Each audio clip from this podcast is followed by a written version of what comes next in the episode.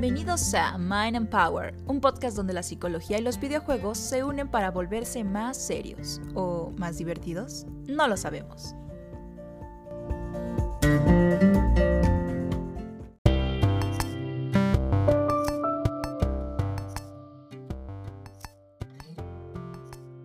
Amigos y amigas, buenas, buenas. Eh, esperamos que estén bien. Bienvenidos una vez más a un episodio de Mind and Power, un podcast de MBE Therapy.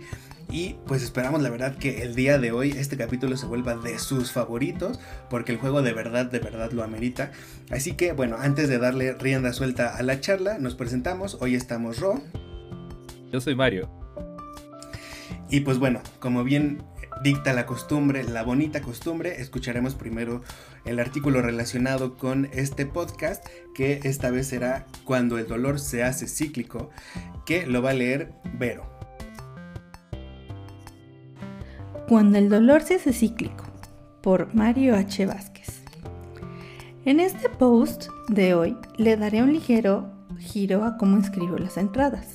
En este caso, no hablaré de la aplicación de un videojuego en la terapia en su lugar, analizaré una condición psicofisiológica en un personaje de videojuegos, que se trata de Ellie de The Last of Us.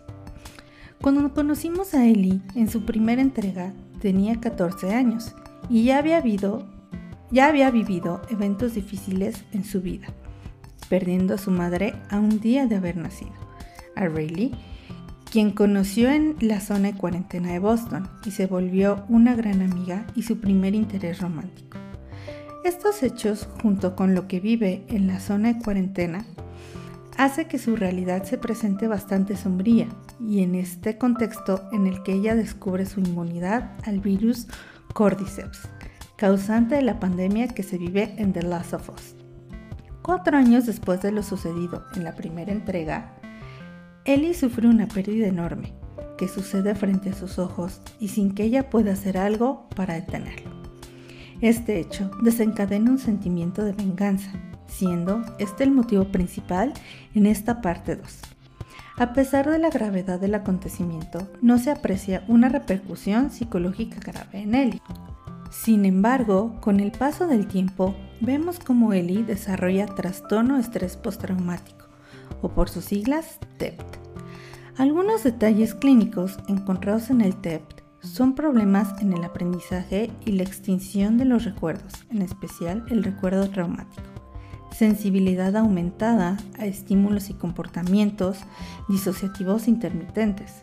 Estos factores y muchos particulares a cada individuo hacen que la vida se vuelva más compleja y si a este hecho le agregamos vivir en un entorno posapocalíptico y con el peligro constante de un hongo mutado, la calidad de vida sufre bastante.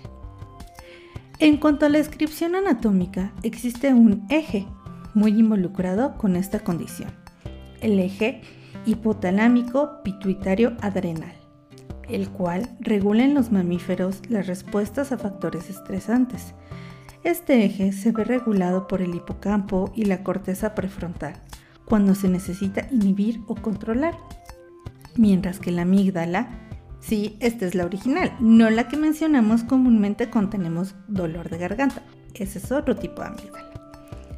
Y las células del tallo cerebral estimulan la liberación de hormonas liberadoras corticotropina. Estas hormonas inician un proceso de liberación hormonal que, le indican al cuerpo el estrés y terminan liberando glucocorticoides. A la larga, la exposición prolongada a los glucocorticoides causa problemas en las neuronas hipocampales, las cuales están muy involucradas en los procesos de memoria. Otro neurotransmisor muy involucrado en este trastorno es la norepinefrina la cual funciona principalmente como mediadora de las respuestas al estrés en el mecanismo central y periférico.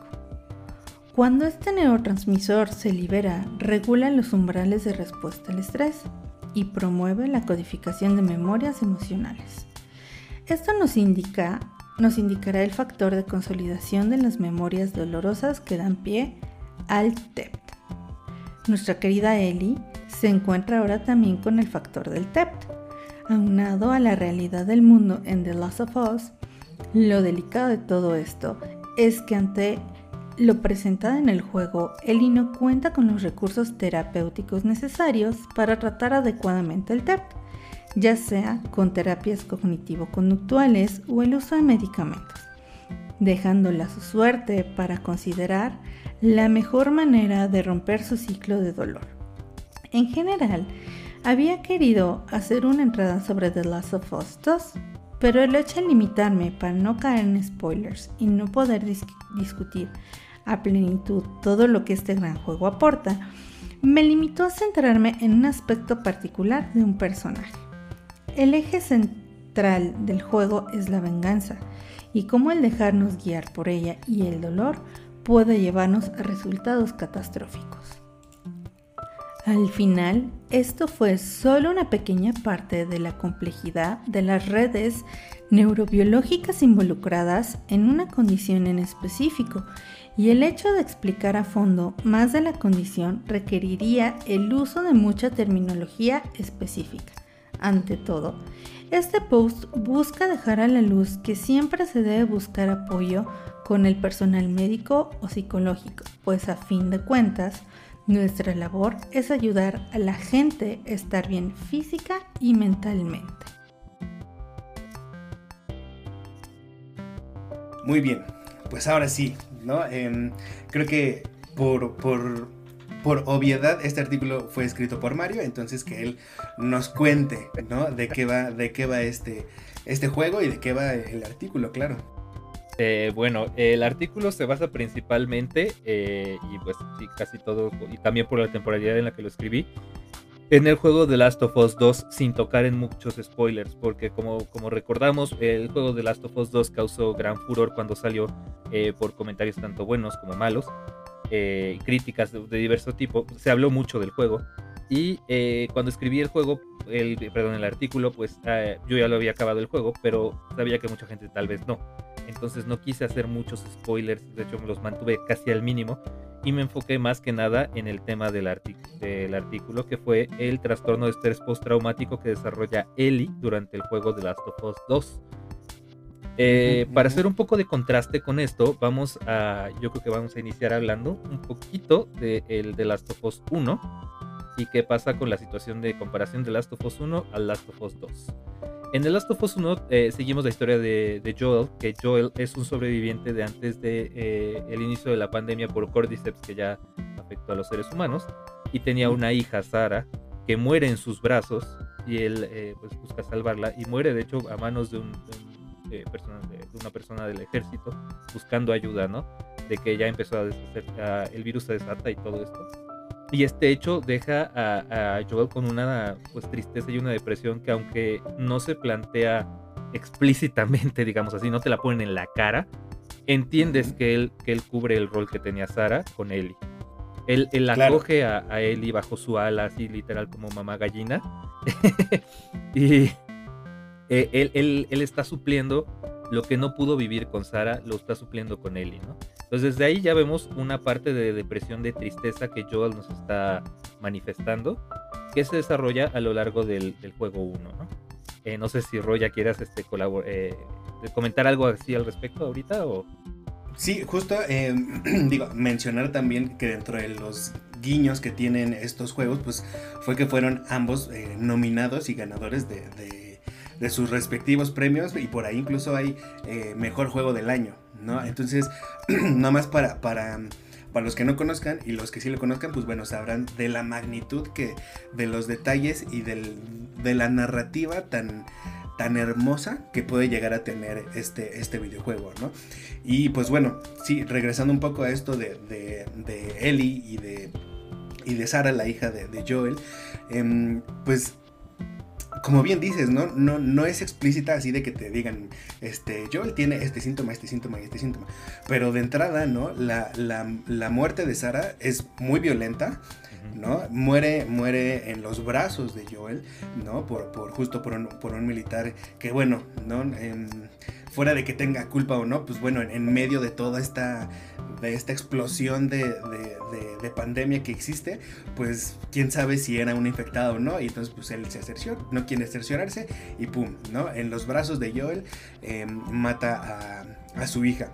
Entonces, bueno, creo que de entrada es algo que podemos híjole, pues no, podía pasarla de noche Joel, ¿no? Así como de, ah, sí, se murió mi hija, pum, ¿no? La que sigue, ¿no? Sino, claro que tiene que tener, em, por naturalidad, eh, depresión, ¿no? O sea, sí, claro que em, la situación que vive después, ¿no? De tener que volverse un sobreviviente de todo esto que está pasando, hace que de alguna manera pueda como dejar a un lado en lo que conoce a Ellie, ¿no? Eh, como todo, esta, eh, todo este dolor que él siente.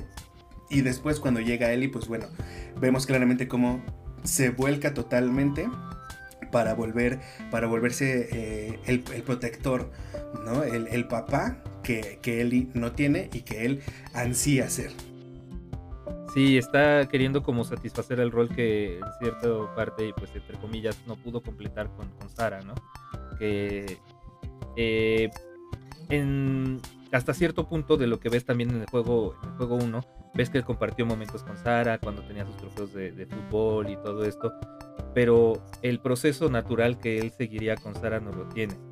Y pues lo, tiene con Ellie. O sea, ves mucho que él intenta enseñarle mucho a Ellie y aunque tiene una relación un tanto de repente pues Oscar y él, se, y, él y él está muy como a la defensiva con ella en realidad él siente mucho mucho aprecio por ella mucho cariño y, y al grado que pues oye esto ya no es spoiler porque ya pasó mucho tiempo ya todo el mundo lo debió de haber visto.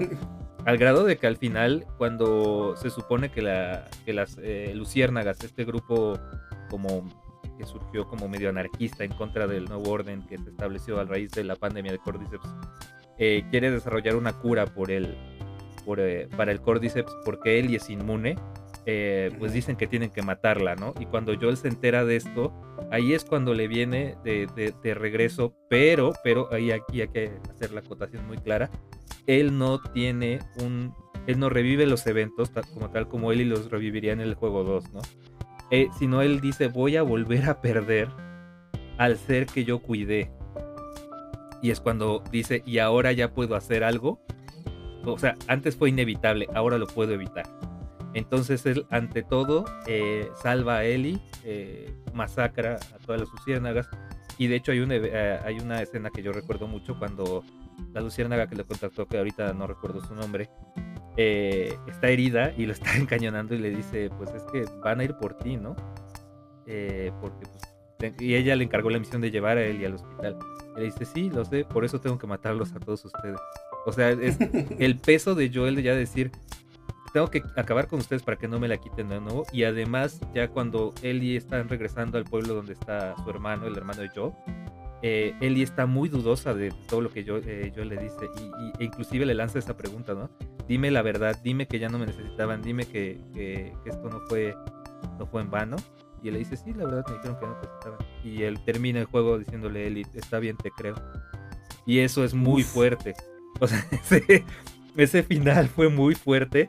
Porque, y esto sí vamos a ligarlo un poquito, aunque ahorita te, dejo cierro para que comentes esto. Vamos a ligarlo un poquito porque aquí se, se junta un poco con el segundo. Porque Eli desde, desde el uno nos plantea esta idea de que siente que ella no merece estar sobreviviendo porque la gente que ella ama está, está muriendo y ella sigue con vida. Entonces eso es algo que ella carga y que dice que en cierto punto ella quiere pues, morir si va a generar un bien mayor. Eh, pero bueno, así, Ro, no sé si quieras comentar ahora respecto a esta parte del final de, de Last of Us 1.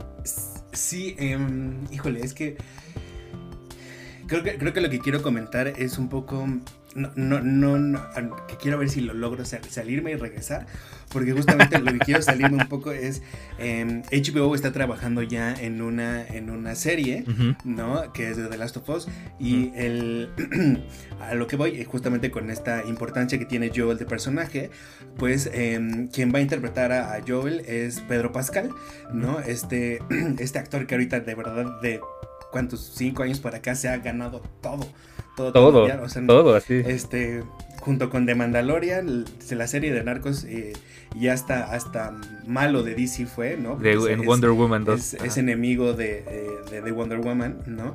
Em, pues justamente me, a lo que iba con, esto es, justamente eh, es tan importante el, personaje de Joel y de cómo tiene que representar todo esto que vive, que no dejaron a la ligera la elección de un actor, sino justamente el actor que está así en super auge, para justamente em, representar todo esto que que es Joel y todo este, em, toda esta pues sintomatología de depresión que seguramente no pasará eh, desapercibida eh, en la serie de HBO que, va a lanzar eh, en torno a, The Last of Us, ¿no? Justamente em, creo que esto que mencionas, Mario, de pues la sobreprotección, la defensiva a la, que puede estar em, este personaje tan importante hacia con, con el personaje pues, secundario, ¿no? Que, aquí le toca ser secundario eh, a, esta chavita. Em, podemos identificar mucho, mucho y no tan del libro, porque a mí, em, justo como dices, no es tan explícito, pero sí, bueno, pues de, este lado nos toca justamente hacer como ese análisis. sí hay algo ahí que podemos decir que es ¿Qué, podría ser? ¿Cómo, podríamos decir que Joel tiene, tiene eh, síntomas de depresión, Mario? Eh, pues tiene niveles de. Bueno, más bien tiene. Eh, pues periodos de sueño muy irregulares, muy intermitentes. la mayoría de las veces tiene muestra pesimismo ante el día a día. Que bueno, también cabe aclarar, en el mundo en el que vives es muy difícil que te mantengas como muy alegre. Eh, pero muestra pesimismo, eh, tiene una especie de negación hacia las emociones, está, tiene una cerración emocional, eh, tanto positivas como negativas, precisamente, o sea, se mantiene en el centro para no sentir ni de un lado ni del otro. Como aplanamiento, ¿no? Aplanamiento emocional hasta cierto punto, que también se, muchas veces cuando se plasman estos entornos postapocalípticos después de algún tipo de pandemia y porque esto es pandemia eh, guion eh, zombies, que también en el periodo de cuando se, representan eh, los zombies y estas este, grandes como que plagas de zombies, ves que el orden y lo establecido se rompe, ¿no? Entonces el día a día ya no se puede mantener de la misma forma que se mantenía antes. Entonces, pues a pesar de eso, y bajo esa justificante, aunque eso se busque como justificante, pues sí vemos que el, el, el apartado emocional lo tiene muy ajeno, lo tiene muy muy reservado, ¿no? Como que él precisamente no quiere que las emociones lo, dominen para que las emociones en un mundo eh, como este no sirven, digamos así, o sea, entre comillas, ¿no? Sería como el... sí, claro. El, argumento, ¿no? Si yo me, muestro emocional, pierdo en un mundo en el que ya es como eh, matar o vivir, ¿no? Así. Eh, vemos eso, también vemos que guarda eh, mucho el recuerdo que ella tiene, pero no como un recuerdo de ya lo superé, sino como que es algo que yo sigo en, muy dentro de mí, es un dolor que, que no se ha ido, ¿no? Que no he trabajado como para concluir. Sí, de hecho el juego al ser catalogado como un acción-aventura pero también survival horror, ¿no? Nos ayuda a adentrarnos en esta estética, ¿no? De un mundo oscuro, ¿no? como por si, si no, por si fuera poco lo, que vemos en Joel eh, manifestándose, pues también em, el, todo, el, todo el entorno, ¿no? de hecho, el, em, detalle muy bien como todo esto de lo, de lo postapocalíptico, ¿no? Es, eh, si, si, han visto por ahí, por ejemplo, Soy Leyenda, eh, es algo muy, muy, muy parecido en entorno, ¿no? Ya coches, coches que ya los tomó la naturaleza, ya están llenos de, musgo, eh, todas, todas, estas cosas, justo como para ambientarnos en un lugar desolado, ¿no? En un lugar en donde ya la vida humana ya no está tan presente, ¿no? Y por, lo, por, por, el contrario, están estos tipos de, zombies infectados, ¿no? Y bueno, la, como, siempre, ¿no? Y como en toda trama de, de, supervivencia y en donde hay zombies, pues están los enemigos que son los meros, meros, los zombies, que es, con ellos sí no puedes dialogar, y también están los otros enemigos que son los mismos humanos que están buscando eh, supervivir, ¿no? Y con, y con esta manera de supervivir, pues llegan a ser enemigos porque, pues, justamente como mencionas, Mario, eh, es este vives o mueres, ¿no? O, que lloren en tu casa o que lloren en la mía, pues mejor que lloren en tu casa. Básicamente, entonces, eh, además de ver esto, pues eh, Joel también nos dan a entender desde el, primer juego que se refugia también mucho en el alcohol. en esto que pues, ya también hemos hablado en algunos episodios de esta, de esta, de esta nueva temporada, eh, que permite que las personas eh, pues se vayan, ¿no? O sea, se despeguen de la dimensión en la que están por tener estos, eh, estos momentos en los cuales como que son vacíos de recuerdos, de la memoria, y pues así dejar ir, digamos, el sentimiento un poco, ¿no? Entonces, esos son los factores que nos dan de yo. Ahora, y ya respecto de, del tema en sí, del, del, artículo y de Eli, Eli, eh, ¿cuál es la diferencia? Aunque tengan ciertas como similitudes, lo que pasa en el inicio de Last of Us 2 a eh, un poco lo que pasó con el inicio de, de Last of Us 1. Eh, Eli, pues no es tan tan al inicio, porque en el de Last of Us 1 sí es al inicio, justo al inicio. vemos que pasa esto, pero un poco avanzado el juego, poquito nada más. Vemos como eh, Ellie, eh, más bien Joel y su hermano, están encerrados en una especie de, lugar de, de, esquí en Estados Unidos y se quedan atrapados con una chica que resulta ser de la facción superviviente de los, de los Luciérnagas y e hija del médico que iba a desarrollar la operación que, Joel interrumpió y que mató. Entonces juró tener una venganza con, con Joel eh, por esto y pues vemos como ella se queda atrapada con ellos, extiende una trampa y empieza a golpear brutalmente a, a Joel. Eh, Ellie logra rastrearlos y ya cuando llega Ellie frente a Ellie, eh, Joel muere después de haber recibido un escopetazo en la rodilla y pues lo mata a golpes con un palo de golf en la cabeza. Y esto lo presencia Ellie. Entonces aquí hay que, aclarar algo. Aunque la muerte sí fue muy dura de Sara con Joel, eh, la muerte fue, fue instantánea y fue solo un, balazo. O sea, fue un balazo el, que, mató a Sara. Aquí Ellie vio como, Aquí Ellie vio como como si rompían completamente a, Joel. Y esto aumenta el factor de estrés y el factor traumático del evento, por lo cual se queda muy enraizado en, en Ellie. Y ahora en Ellie despierta esta, esta como, como idea de, ah, tú lo mataste, ahora te voy a matar a ti, voy a arrastrar a todos y voy a matar a todos los que tú quieres. A lo largo del juego nos plantean cómo Joel empezó a hacer como, y esto ya es muy interesante, lo que en el 1 nos veía, nos mostraban que Joel era aplanado emocionalmente y todo.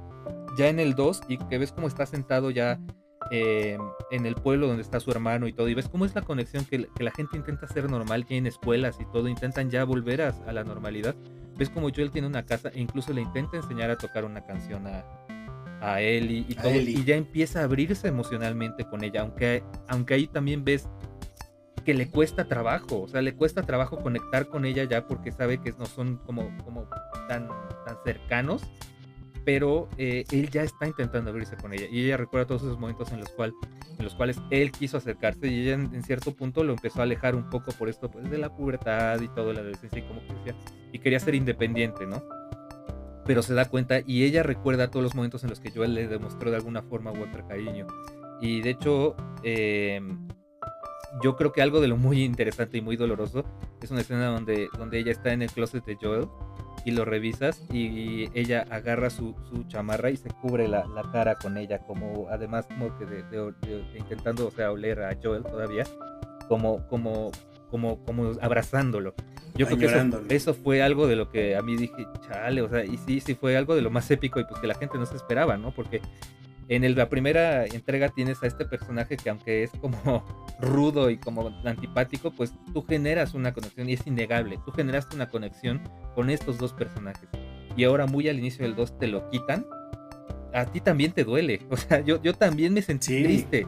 Porque dije, no, ¿cómo puede ser? Y, algo que... Bueno, ahorita dejaré este comentario, lo que voy a decir. En pausa, para después de los, de, los comerciales. O sea, cerró. para que Ro comente ahorita algo en pausa. Es que justamente me haces pensar como en, en, estos episodios en los que hemos, eh, bueno, en, más bien en, en, los lives que hemos tenido, como el, del, de cómo podemos conectarnos con, con, los personajes, ¿no? Y pues bueno, ¿no? Esta, esta magia que logran tener los videojuegos de no solamente es apretar botones y eliminar monstruitos y, y uh, gané, ¿no? Sino también toda la trama, todo el feeling, todas las emociones que te evoca un, videojuego, ¿no? Y de nuevo, ¿no? La construcción y el, detalle que le dan al, al, diseño de este, que bueno, ¿no? Nos, nos regalan escenas como esta que dices del, de la canción que, ya es así un himno, ¿no? Que, que, que, le, que le enseña, que le trata de enseñar a, a, a Ellie y después esta escena también de, de, la chamarra que, de nuevo, ¿no? Em, eh, la metieron para eso, ¿no? para, que, para que nosotros también podamos sentir empáticamente lo más cercano que está sintiendo Ellie. ¿No? Que está sintiendo Ellie al agarrar la chamarra, al olerla, ¿no? Y al, y al añorar, ¿no? La, vida de este protector que, que, tuvo y que de alguna manera, y pues claro, lo, estimaba, ¿no? Le, sentía afecto por, por él, ¿no? Y entonces, em, claro que, de nuevo, y no dejaremos de resaltarlo en, porque es nuestra chamba en MVG, ¿no? El, el cómo los videojuegos también nos pueden enseñar a, sentir un poco, ¿no? Aunque sea tal vez de estas maneras que, que no son eh, las convencionales, ¿no? Pero pues ahí está, ¿no? No, no, no lo dejan de lado, nos quieren dar, nos quieren eleccionar más allá de solamente apretar botones y pasar un juego, sino también que un juego también te pueda hacer sentir. Sí, sí, claro. Y de hecho, pues ahora que dices de que un, juego nos haga sentir, y además de esto que mencionas esta canción que ahorita no recuerdo el nombre, pero es de Pearl Jam, ya estoy buscando ahorita el nombre. Eh, la música es muy importante a lo largo de este segundo juego y gana mucha más relevancia, ¿no? Además de que tienes este tema de que ves a, Joel intentándole enseñar, empieza a tocar una canción, porque también si se, si se acuerdan, desde el 1, Joel prometió enseñarle a tocar guitarra. En Future Days. Future Days, sí, exacto. Future Days. Eh, Joel promete a Ellie tocar, eh, enseñarle a tocar guitarra después. Dice, creo que Ellie está haciendo uno de sus chistes, de sus dad jokes, y algo así le, habla de bailar y creo que Joel dice, no soy bueno para eso, pero para tocar la guitarra sí. Y creo que hay como que en algún intercambio de, también donde ya empiezas a ver que Joel se suaviza, le dice, algún día te enseñaré a tocar guitarra ya cuando estemos tranquilos, ya que esto pasa y sí le enseña a tocar, ¿no? Te dan a entender que sí le enseña a tocar. Y de hecho hay una escena en The Last of Us 2 en el que él le lleva una guitarra, que era de él, y él le toca Future Days. Y como dato curioso e easter egg, acabando el juego, en, creo que en la modalidad más difícil, y haciendo unos requisitos, puedes escuchar la canción completa de Troy Baker cantando Future Days en los créditos del final del juego. Si acabas el juego bajo esas condiciones, escuchas a Troy Baker, que es el actor que le dio eh, motion capture y voz a Joel, eh, cantando y tocando Future Days, ¿no? Entonces, eh, la música es muy importante en este juego también por eso, porque nos, genera esta conexión con todos estos momentos que vivimos, todo lo que recuerdas. Y por eso, para, eh, por eso el, impacto es tan duro para Ellie. Porque ahora Ellie, que siempre decía que ella era la que sobrevivía y perdía a la gente y todo, ya que tenía una nueva oportunidad de vivir, y aunque se estaba cuestionando todas estas cuestiones, eh, cosas de la verdad, de saber que yo él le mentía, porque ella te dice que ella ya de repente sí intuyó que ya él le había mentido, pero que él había escogido que ella sobreviviera. Y ya ante eso, eh, que ella lo pierda de esa forma, ahora es como que este se vuelve dolor y rabia. Claro. Eh, Joel intenta, perdón, él intenta vengarse de Abby. Abby, como también entrenó más por estar en una una organización pseudo militar, militarizada. Entonces entrenó más y apabulla a Ellie. Y ya que Ellie no consuma su venganza y se retira a cumplir más bien como que la vida que tenía su, la chica con la que salía, que ahorita no recuerdo su nombre, a una granja, eh, con el bebé de la chica con la que salía, que fue, bueno, esa es una historia muy enredada, de triángulo amoroso. Ya, ya, ya no es triángulo, ya parecía dodecaedro amoroso, o sea, de dos lados. este, eh, en una escena nos ve, eh, vemos que ella está pues diciéndole al bebé lo mismo, o sea, le sube a un tractor y creo que eh, el, bebé ve la guitarra y la toca y le dice algún día te voy a enseñar a tocar, como justo lo hizo Joel con ella. Y hay una escena donde ella está en el granero y hay un ruido fuerte, súbito, y ella empieza a tener otra vez el trigger de recordar la muerte de Joel. Y ahí es donde vemos así en la pantalla cómo ella tiene un ataque de pánico por estrés postraumático. Y cómo ella no ha superado el dolor y ella sigue encerrada en el ciclo del dolor que pues vivió desde eso, desde Abby. Entonces ya, ya ahí como que decide y pues un poco sí, pues tiene problemas con, con esta chica. Creo que no recuerdo cómo se llama. No recuerdo cómo se llama la chica que está novia de Eli. Discúlpenme ahora mis lagunas mentales. Ashley no. Eh, pero pues ahí la, chica este, le dice, pues si te vas a intentar volver a hacer tu venganza y ya que el hermano de Joel te dijo dónde estaba Abby que la arrastraron, pues ya te olvidas de mí, ¿no? Y nos vamos, mi hijo y yo. Y es, yo creo que es un tanto injusto con, con Ellie porque él intenta deshacerse de, este, de, este, ciclo que, de dolor que ella tiene. Le intenta dar un fin. Y al final, entre comillas, sí lo consuma y ya que va a, a matar a a Abio ya que la tiene pues muy golpeada. Eh, ¿No es Yara? Eh, Yara, no. ¿O Amel? No. Ah, lo siento, lo siento. Entonces, ahorita, ahorita. Ah, perdón, es Dina. Dina, sí, es Dina. Entonces, eh, ya que, ya que ella vivía con Dina y pues Dina se va y todo esto, y ya que tiene a, Ali para, a, Eli, a Abby para matarla, Eli decide dejarla con vida por lo mismo que Joel le dio una oportunidad a ella de vivir. Entonces, y ella durante todo el juego ves flashbacks de momentos clave de que ella vivió con Joel y ella los está reviviendo, reviviendo, reviviendo, reviviendo, reviviendo. Entonces ves como Joel le dijo, creo, que en alguna de estas veces que ella enojada le dice que por qué le eligió mentirle y por qué no, no le entregó y todo. Y él le dijo, es que te di la opción de vivir te di la elección. Y, y, yo creo que algo de lo mejor y más duro también, frasesota del juego. Dice, y si me pidieran volver a hacer esa decisión, volvería a escoger que tú vivieras.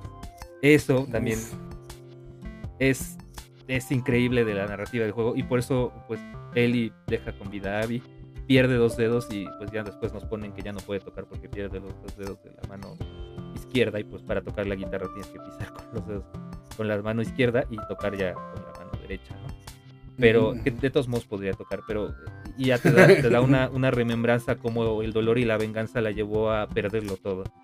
Que yo ahí es donde critico un poco, yo siento que fue el juego demasiado injusto con Ellie, porque si de por sí en el principio ya Ellie te habían planteado que era un personaje que ya había sufrido y había perdido mucho, que todavía pierda más ahora y que todavía te digan, no, sí, es que no debía de haberse vengado y por eso perdió más. Esa parte no me agradó tanto, la verdad, siendo honesto, soy súper fan del juego, pero esa parte no me agradó pero todo lo que el juego te plasma y cómo te plasma esto fue para mí glorioso. Glorioso.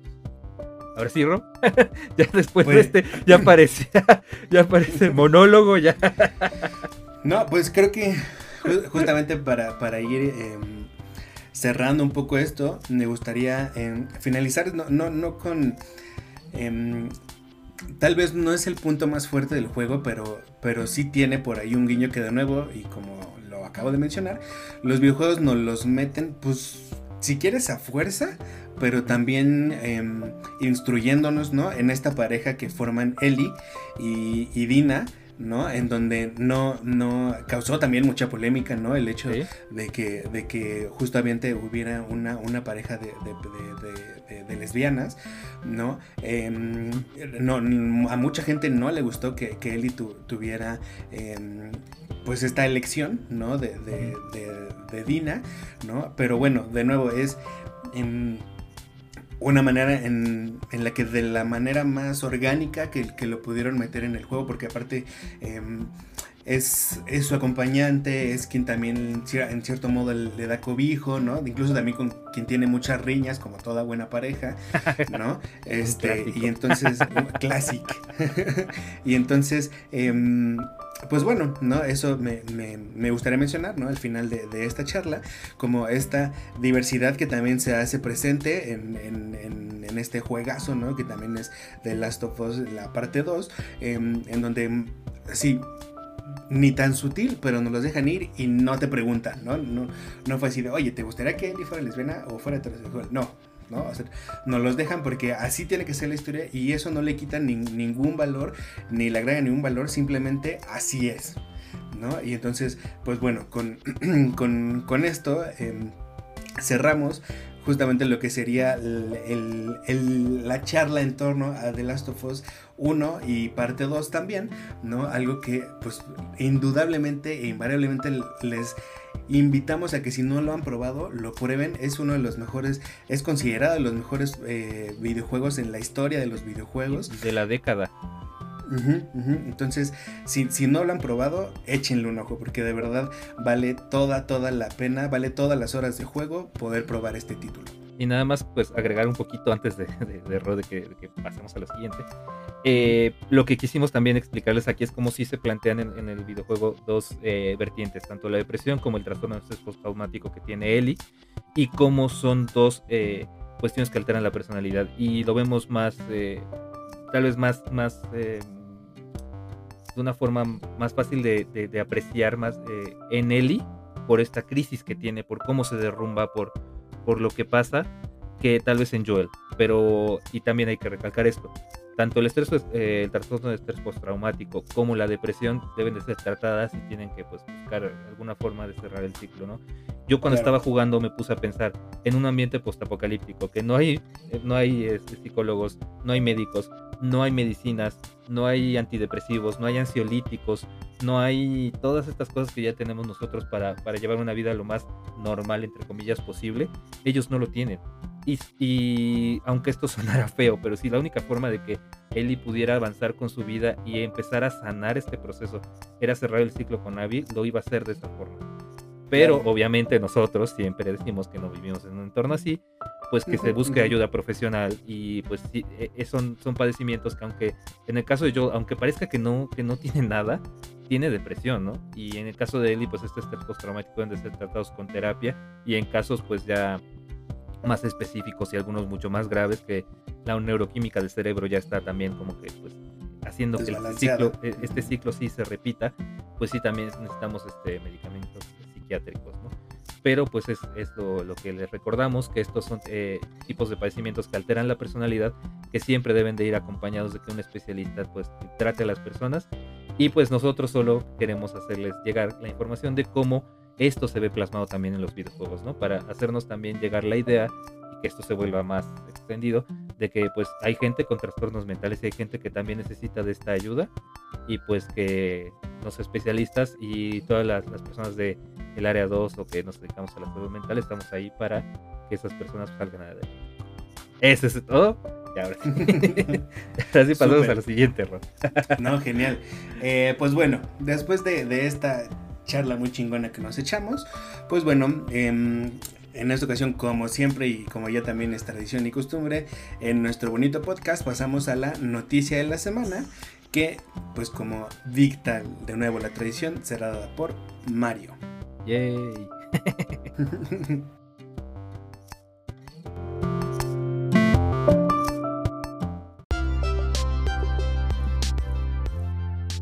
Hola, yo soy Mario H y esta es la noticia de la semana.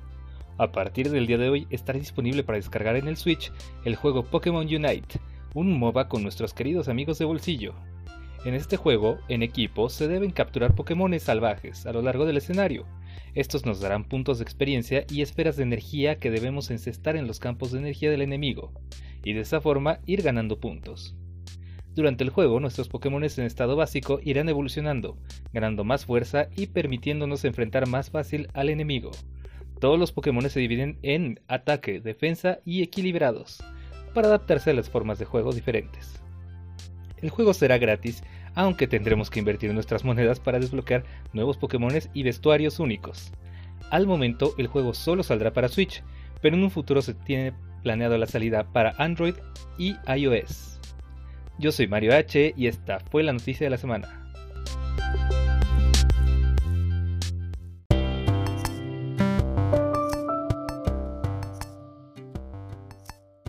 Ok, y bueno, después de la bonita eh, noticia de la semana, en esta ocasión me toca a mí dar la recomendación. Y bueno, en, este caso les dejaremos sí una recomendación de videojuegos, pero de videojuegos que pueden escuchar, revivir, ¿no? Y justamente en este... Em, pues justa importancia que, menciona Mario que tiene la, la, musicalidad, la, banda sonora en un videojuego, pues justamente les vamos a recomendar un, artista que seguramente los hará regresar a su infancia porque tiene muchos covers que son de NES, em, de todo lo que es em, muchos juegos que nosotros vivimos en NES. Em, el nombre, aunque parezca aunque esté chistoso, es Vomitron. Ah, caray, ¿de qué estamos hablando? no, Esa bola con curva no la esperaba. no, es nada de, del podcast de, Alex Fernández ni de, su, ni de su especial de Netflix. Así se llama el, el, artista, Vomitron. Y pues bueno, nomás para, para, para spoilerles un poco, tiene una versión de las tortugas ninja épica, que de verdad merece toda la pena escuchar.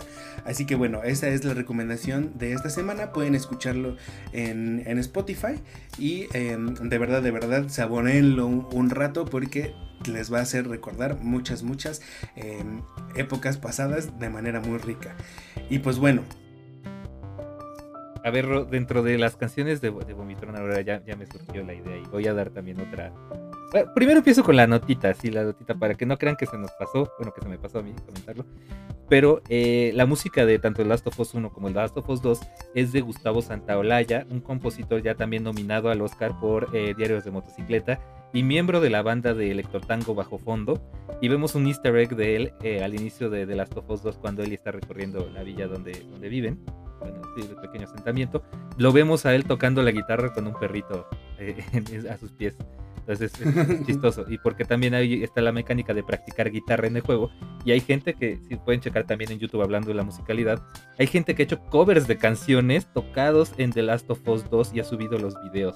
Me parece que hay una canción de Metallica, que no, no sé si es Nothing Else Matters o alguna otra, tocada en, estas, en esta función de vamos a practicar guitarra dentro del juego. Pero bueno, ahora regresando a lo que Ron nos dijo sobre Vomitron, que, que me da mucha risa decirlo. Pero escúchenle, escúchenle, de verdad vale la pena. A ver, Ro, este, además de, o, esa es la, canción de las tortugas ninja, es la que más te gustó, o hay alguna otra que digas así como es joyita de, de estas eh, eh, que, tiene Vomitron.